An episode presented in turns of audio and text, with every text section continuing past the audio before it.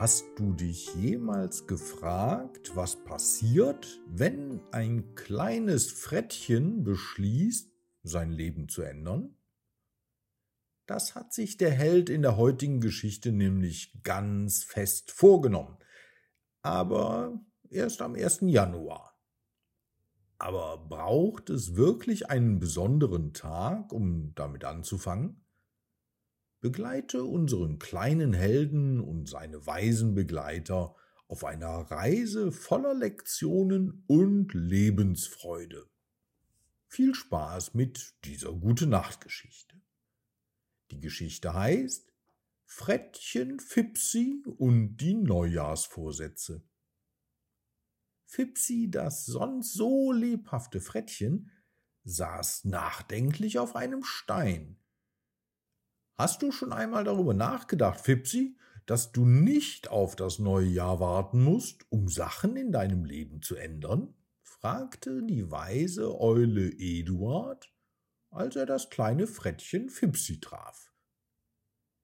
Aber Eduard, alle sagen, das neue Jahr ist die beste Zeit für Veränderungen.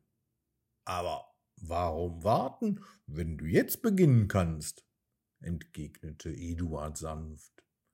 Fipsi war verwirrt.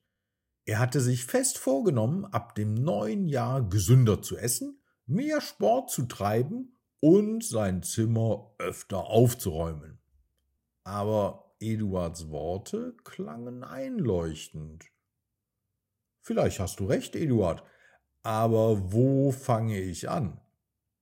Am besten erstmal mit kleinen Schritten, riet Eduard. Erzähl mal, was möchtest du als erstes ändern? Ich möchte mehr Obst essen und weniger Süßigkeiten, sagte Fipsi entschlossen. Das klingt nach einem guten Anfang, sagte Eduard. Lass uns zusammen zum Obstgarten gehen und frisches Obst sammeln. Gemeinsam machten sie sich auf den Weg. Unterwegs trafen sie Carla, die clevere Katze. Wohin geht ihr denn? Fragte sie. Wir holen Obst für Fipsi. Er hat beschlossen, gesünder zu essen, erklärte Eduard. Das ist toll.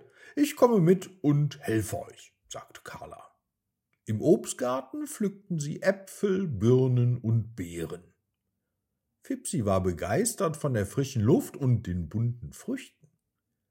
Siehst du, Fipsi, es ist einfach mit einer kleinen Veränderung zu beginnen sagte Eduard. Du hast recht, Eduard. Und es macht sogar Spaß, rief Fipsi glücklich. Und was ist mit dem Sport? fragte Carla. Ich dachte, ich könnte mit dem Laufen beginnen, sagte Fipsi. Dann lass uns doch ein kleines Rennen veranstalten, schlug Carla vor.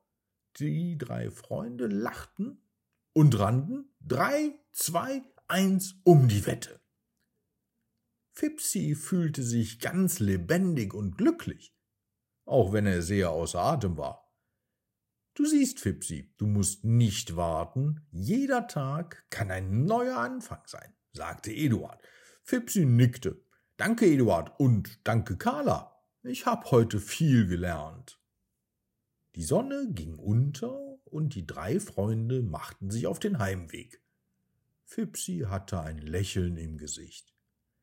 Er hatte verstanden, dass man nicht auf einen besonderen Moment warten muss, um sein Leben zu verändern. Jeder Tag war eine Gelegenheit und er war bereit, sie zu nutzen.